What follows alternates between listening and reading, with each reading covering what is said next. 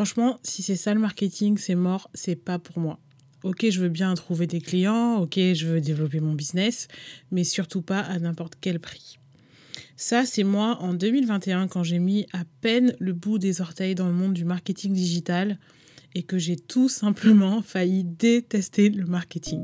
Bienvenue dans Ambition Digitale, le podcast dédié aux entrepreneuses qui veulent développer leur activité en ligne. Ici, on parle marketing digital, création de contenu et péripéties entrepreneuriales. Moi, c'est Audrey, du compte Comme une Bosse, ancienne kiné devenue infopreneuse. Je te partage ici conseils et stratégies concrètes pour que tu puisses à ton tour créer des contenus qui te ressemblent, fédérer une communauté qui prendra plaisir à acheter chez toi et bâtir une présence en ligne au service de ton business. Mon objectif, booster tes résultats et ton ambition digitale avec la touche de good vibe qui fait la différence pour ne rien lâcher. Si tout ça te parle, tu es ici chez toi. En ce moment, c'est la vente du bundle catching et honnêtement, je m'éclate dans la création de, contenu autour de l'événement. Apparemment, ça se ressent. Je vois que mes signaux sont au vert, que ce soit mon engagement, ma visibilité, les inscriptions. Et les retours de ma communauté et honnêtement ça me fait très plaisir et je trouve ça en même temps hyper marrant parce que euh, c'est ce qui m'a donné l'idée d'ailleurs de faire cet épisode là parce que je me suis dit quand je pense que j'ai vraiment failli détester le marketing. Alors en fait, c'est pas dans les premières expériences parce que dans les premières expériences dans l'événementiel, je le faisais euh, avec le feeling, je dirais. Et comme c'était pas vraiment une activité qui me permettait d'en vivre, j'avais pas de pression j'avais pas vraiment de difficulté à communiquer dessus. En fait, c'est plutôt quand j'ai commencé à aller plus en détail sur les méthodes de marketing sur le web et tout ça, que j'ai honnêtement failli partir en courant. Pour te remettre dans le contexte, je venais de, bah, du coup, de quitter mon, mon de kiné. Donc, de dire au revoir à plus de 10 ans dans le domaine de la santé du soin. Et c'était quand même un sacré changement pour moi, euh, on va dire au niveau euh, perso parce que euh, autant quand on est dans le, dans le soin, bah, la société, elle porte quand même plutôt un regard bienveillant sur notre activité. On va dire c'est clairement étiqueté comme un métier d'aide et du coup, à titre personnel, je dirais c'est gratifiant. Alors que quand tu rentres dans la sphère marketing, là, le regard, il change quand même pas mal. Et à juste titre parce que bah, on a quand même des images qui sont pas super. Euh, que ce soit l'image du vendeur de voiture qui est prêt à tout pour te refourguer euh, le véhicule toute option dont tu n'as pas besoin, ça n'aide pas. Euh, les pubs d'entrepreneurs à succès, entre guillemets, au bord d'une piscine qui te proposent de faire 10K en 3 minutes, ça n'aide pas non plus. Et puis, toutes les pages de vente écrites à l'encre de bullshit, ça aide encore moins. Donc pour être honnête, il y a eu vraiment une période où j'ai failli rebrousser chemin et me dire en fait ce monde-là c'est vraiment pas fait pour moi. Je sais pas pourquoi je me suis dit que j'allais venir ici. En fait, c'est beaucoup mieux la santé. Là au moins je sais que je suis là pour aider les gens et tout, je trouve ça vraiment cool. Au final, ce qui est marrant c'est que bah, moi je me disais oui, bien sûr, je veux plus de clientes, je veux développer mon business en ligne. Euh, mais je sentais vraiment que j'étais pas prête à m'asseoir sur mes valeurs, j'étais vraiment pas prête à tout. Euh, pour gagner de l'argent ou à tout pour vendre, etc. Et en fait, ce que j'ai fait à ce moment-là, avant de rebrousser chemin, et heureusement, c'est que je me suis dit, continue à te former, continue à lire, continue à tester des choses. J'ai testé pas mal d'accompagnement, je me suis inscrite dans plusieurs programmes en ligne, surtout ce qui était la vente, le copywriting, etc. Et surtout, j'ai fait un grand, grand, grand tri. Euh, parce que, en fait, ce qu'il faut comprendre, c'est que dans les différents types de programmes, il y a aussi des différentes personnes avec différentes valeurs parfois, tout n'est pas aligné avec nous. Et en fait, ce qui est intéressant aussi, c'est de savoir faire le tri. Euh, et en fait, de ce tri-là, des différents lancements, euh, que ce soit mes coachings individuels, mes programmes en ligne, etc. Ben là, j'ai pu, euh, on va dire, sortir trois, trois leçons. J'aime pas trop dire ça, mais en gros, je dirais trois réflexions qui m'ont aidé à, prendre beaucoup plus de plaisir justement dans mon marketing, à trouver ma façon aussi de, vendre une façon qui est beaucoup plus alignée avec mes valeurs et surtout qui permet aussi de faire vivre une belle expérience à mon audience, qu'elle achète ou pas. Je me suis rendu compte que pour moi, c'était important. Euh, c'est vraiment de titre personnel, mais c'est vrai que moi, j'ai, on va dire que j'ai une satisfaction quand je sais que euh, pendant mon lancement, tout le monde s'est amusé en fait. moi, les personnes qui ont rejoint et les gens qui n'ont pas rejoint le programme pour X ou Y raison. Et du coup, bah, j'ai envie de te partager tout ça, tout simplement. Et euh, voilà, ça reste que mes réflexions. Donc, euh, bah, si ça ne te parle pas, c'est OK.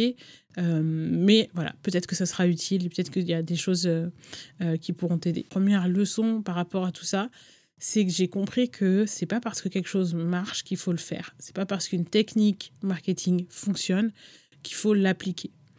Et ça, je dirais que c'est plus facile à dire qu'à faire parce que je trouve que c'est super important en fait de se poser d'abord sur ses valeurs parce que en fait c'est pas si simple que ça je dirais de faire la, distinction entre certaines techniques etc si nous on n'est pas au clair avec euh, bah, un petit peu nos non négociables je dirais. Euh, parce que franchement les techniques douteuses euh, la petite phrase culpabilisante la petite surpromesse c'est une ligne rouge qui peut vite être franchie surtout quand on a l'impression que sans ça on va pas vendre. Et parfois, euh, il y a aussi certains, je dirais, euh, euh, formateurs sur le marketing qui jouent là-dessus en te disant en gros que si tu veux vendre, il faut faire ça en fait. Si tu veux vendre, il faut faire telle ou telle technique, il faut utiliser telle ou telle méthode, etc. ce qui est faux parce qu'il y a vraiment plein de façons de vendre et on n'est pas obligé en fait de d'appliquer tout ce qu'on tout ce qu'on voit en fait. Il faut vraiment pas hésiter à faire le tri. Il faut aussi comprendre que c'est pas parce que ça marche, parce que oui, il y a certaines techniques qui sont vraiment douteuses, qui sont vraiment limites et qui vendent en fait. À titre personnel, je pense que c'est plutôt des stratégies vraiment de court terme, enfin très court terme, parce que je pense qu'on finit toujours par le payer, soit en attirant les mauvaises personnes et du coup en ayant beaucoup d'insatisfaction, en faisant beaucoup de déçus, euh, soit en se créant une réputation qui est pas terrible et du coup ça, ça peut, ça peut nous coûter très cher aussi après. Donc moi, mon conseil, c'est de, se faire un peu une charte perso. C'est un peu une charte où tu as euh, tes non négociables, euh, vraiment les... Et au final, on les retrouve assez vite. Il suffit d'aller sur le web et de voir en fait ce que, tu détestes en fait en termes de marketing. Et souvent, en fait, c'est des choses qui sont vraiment complètement à l'opposé de tes valeurs. Et du coup, en fait, tu te notes ça et tu te dis, bah, je vais pas utiliser ça en fait. Et euh, par exemple, moi, dans mes non négociables, il y a toutes les promesses chiffrées, parce que personnellement, je trouve que c'est impossible à garantir. Et du coup, euh, c'est pas du tout aligné en fait avec euh, ma façon de communiquer. Les fausses, promesses aussi, mais bon, ça, je dirais que c'est un peu plus facile à, repérer, donc il y a moins de personnes qui tombent dans le piège. Euh, voilà, moi, il y a aussi la culpabilisation. Voilà, enfin, c'est vraiment mettre un peu dans ta charte tout ce que toi, tu, tu n'as pas envie d'appliquer, les boutons sur lesquels tu n'as pas envie d'appuyer, en fait. Et en fait, je trouve que le savoir, ça te permet vraiment de baliser ton marketing et du coup d'avoir une façon de communiquer qui va euh, avec laquelle toi-même tu es beaucoup plus à l'aise en fait et je trouve que cette énergie là elle a beaucoup plus vocation à attirer du coup euh, vraiment cette cible comme on appelle souvent ce client de cœur mais c'est vraiment ce client qui partage vraiment quelque chose de je dirais d'assez profond avec toi en fait en termes de valeur en termes d'énergie. Et je trouve que c'est beaucoup plus simple justement de l'attirer quand tu respectes ces valeurs là qui souvent euh, sont importantes pour lui aussi la deuxième réflexion que je voulais partager aujourd'hui, c'est l'influence de l'effet Dunning-Kruger sur l'écosystème marketing en ligne. Alors, l'effet Dunning-Kruger, c'est, euh, une tendance cognitive euh, qui se caractérise par le fait de surestimer ses compétences, de surestimer ses connaissances par rapport à ben, la réalité, par rapport à ce qu'elles sont.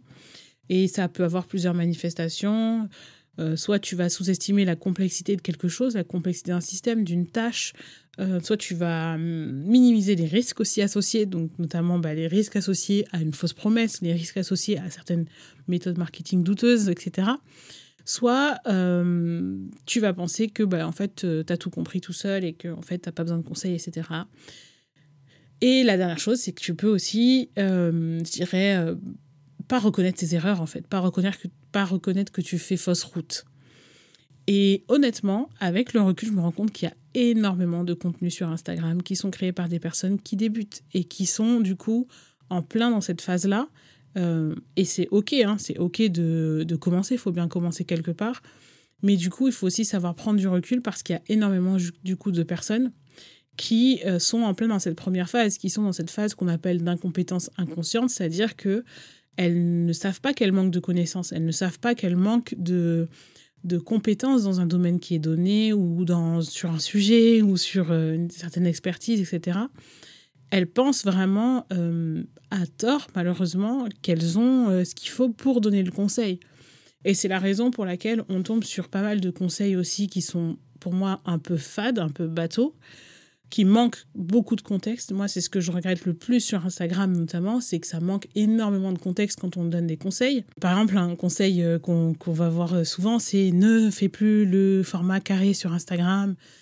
Alors qu'en réalité, ça dépend de comment tu l'utilises, etc. Moi, par exemple, c'est un contenu que je continue à conseiller à certaines de mes clientes, que j'utilise encore, qui fonctionne, qui me donne beaucoup de visibilité comme il y a certains gourous du web qui ont dit une ou deux fois qu'il fallait pas faire le format carré et qu'en fait le conseil il, fait un petit peu son bout de chemin malheureusement bah de, de, TikTok en TikTok ou de compte Insta en compte Insta et du coup à la fin bah, on a des conseils qui parfois sont un peu vides de sens par des gens qui pensent justement euh, maîtriser le sujet. Il faut comprendre aussi c'est que justement la plupart du temps on se dit c'est fou comme euh, certaines personnes notamment dans le marketing qui ont je dirais, euh, pas forcément une super éthique, euh, font beaucoup de bruit, ont beaucoup de confiance, euh, ont tendance à parler bien plus fort. Et en fait, c'est tout ça, en fait. C'est tout ça qui joue. C'est parce que c'est beaucoup plus simple de parler bien plus fort quand on n'est pas conscient que on peut dire de grosses bêtises ou que on peut complètement faire fausse route. C'est beaucoup plus simple. Et c'est du coup la raison pour laquelle, même quand on accompagne des clients, moi je le vois très bien, la plupart de mes clientes qui sont très, très compétentes, euh, elles ont du mal parfois à mettre en avant leur expertise parce qu'elles savent que la plupart des choses ont besoin de contexte, parce qu'elles savent que la plupart des choses sont plus compliquées que, que ce qu'on pense, etc. Et du coup, parfois, ça peut être difficile à communiquer en contenu. Et souvent, bah, quand tu simplifies quelque chose à l'excès, c'est plus simple pour toi de transformer en un risque de 3 secondes. Donc voilà, ce qu'il faut se dire, c'est que euh, bah, tout ça peut donner vraiment une image aussi biaisée de pas mal de domaines, que ce soit dans le coaching, dans le développement personnel, dans le copywriting, etc. Et en parlant de copywriting, par exemple, euh, l'effet de Nick Kruger, il s'applique aussi quand on vient d'apprendre, quand on vient de se former. Et à ce moment-là, du coup, euh, bah, au moment où on n'est pas forcément conscient, qu'on n'a pas encore bien compris, qu'on ne maîtrise pas encore la compétence, ben c'est là qu'on va voir euh, un petit peu des tournures de phrases un peu trop, un peu too much, un peu trop copyrighté, un peu trop, je dirais, un peu trop pushy, etc. Et en fait, c'est souvent ça, c'est que, en fait, il y a énormément de gens qui s'arrêtent à ce stade-là, qui s'arrêtent au stade de surface d'acquisition de, de la compétence et qui vont pas forcément creuser assez pour progresser, qui vont pas forcément creuser assez pour se perfectionner, ce qui explique qu'on puisse retrouver euh, des tournures de phrases un peu moyennes, euh, les mêmes accroches, euh, les mêmes scripts de vente, etc. Honnêtement, comprendre ça, ça m'a quand même bien aidé à faire le tri dans pas mal de conseils, que ce soit sur Insta, mais ailleurs aussi, à prendre aussi du recul par rapport à mes propres conseils, faire attention aussi à pas me précipiter sur certains sujets que je viens tout juste de découvrir et à ma façon de créer du contenu. Euh, c'est vraiment quelque chose qui m'a aidé euh, moi dans la façon de faire le tri, mais aussi moi dans la façon de créer du contenu pour les autres. Et la troisième leçon, enfin en tout cas la troisième réflexion que je voulais te partager aujourd'hui, c'est que si tu ne te retrouves pas dans ce qui existe déjà, n'hésite pas à créer ta propre façon de le faire, à créer ta propre euh, sauce, comme je dis souvent, euh, à créer vraiment cette façon qui va être beaucoup plus alignée avec euh, tes valeurs, avec ta personnalité. Bien sûr, ça peut prendre un peu plus de temps euh, de trouver comment ben, appliquer les choses à ta façon, euh, en respectant ben, du coup cette charte que tu vas te faire toi-même. Euh, bien sûr, c'est beaucoup plus long de faire ça, peut-être un peu plus compliqué que d'appliquer des scripts, etc. Mais je pense qu'on s'est toutes retrouvées face à une formation où on nous donne des conseils et on sent, on voit que c'est vraiment, enfin c'est vraiment à l'intérieur de nous, on sent qu'on est complètement en désaccord avec ce qu'il faudrait faire pour l'appliquer. Et ça, souvent, je pense que ça trompe, ça trompe pas, en fait. Et c'est OK. Et du coup, c'est vraiment pour moi le signe qu'il faut adapter les choses, qu'il faut faire à notre sauce et qu'il faut pas avoir peur de faire différemment. Euh, parce qu'il y a vraiment une énorme différence après entre bah, essayer d'appliquer une recette de quelqu'un d'autre qui n'est pas forcément appropriée à nous, en fait, qui n'est pas forcément adaptée à nous, et s'approprier justement les stratégies, les adapter à nous, à notre cible, à notre façon de communiquer, aux valeurs qu'on a envie de communiquer, etc. À notre façon, en fait, de faire à notre sauce. Et ça, ça marche aussi avec les collaborations. Euh, moi, ça m'est arrivé de faire des collaborations et de vraiment mettre mon veto sur certaines accroches, un peu trop copyrightées ou voilà, et de refuser parce que je trouvais ça pas aligné avec mes valeurs. Et franchement, je ne regrette pas du tout, du tout, du tout maintenant avec le recul. Donc euh, voilà, le fait de savoir ça et de savoir aussi que en fait, il y a d'autres façons de faire. Euh, tu peux vendre à ta façon. J'estime pas être euh, celle qui doit dire ce qui est éthique ou pas, etc. Bien sûr, il y a déjà ce qui est légal et pas légal. Ça, c'est déjà la première chose. Et là, c'est pas moi de décider. Après, je pense que l'éthique, c'est quelque chose qui est aussi assez personnel. Je pense qu'il y a des gros red flags qu'on voit tous et toutes. Et après, il y a nos propres red flags. Parfois, il y a des choses qui sont plutôt acceptées dans certains domaines et toi, tu n'es pas aligné, et bah, tu les fais pas et c'est totalement OK et tu peux vraiment euh, vendre sans ça. Tout ça, ça m'a quand même vraiment aidé à faire la différence entre le marketing euh, en général et le marketing bullshit, à trouver euh, comment vendre en fait à ma sauce en utilisant des stratégies avec lesquelles moi j'étais beaucoup plus alignée. Et la dernière chose que je voulais te, te rappeler, c'est que l'objectif de la vente, ça n'est absolument pas de savoir vendre tout à n'importe qui, n'importe quand, etc. etc. Euh, en tout cas, ça, pour le coup, ça n'est pas éthique. L'idée, c'est vraiment beaucoup plus d'être dans l'écoute, c'est beaucoup plus d'être dans l'information et de guider ton client idéal. Et c'est à ce moment-là que, euh, que tu vas avoir les meilleurs retours. Et c'est à ce moment-là, pour moi, que tu es vraiment dans, dans le dans l'aide, en fait, je dirais. C'est vraiment là que, que la vente devient de l'aide. Euh, et d'ailleurs, la première chose que te dira un client satisfait après avoir acheté chez toi, c'est merci. J'espère que cet épisode t'a plu. Si tu rejoins Girlboss Story via le bundle, on se retrouve de l'autre côté pour parler de vente en story. Si tu as appris quelque chose, que tu as trouvé ça utile, euh, n'hésite pas à le mentionner en story. Je découvre vraiment chaque repost, chaque commentaire avec un grand, grand smile. De mon côté, je te remercie pour ton écoute et je te dis à très vite pour un nouvel épisode d'Ambition Digitale.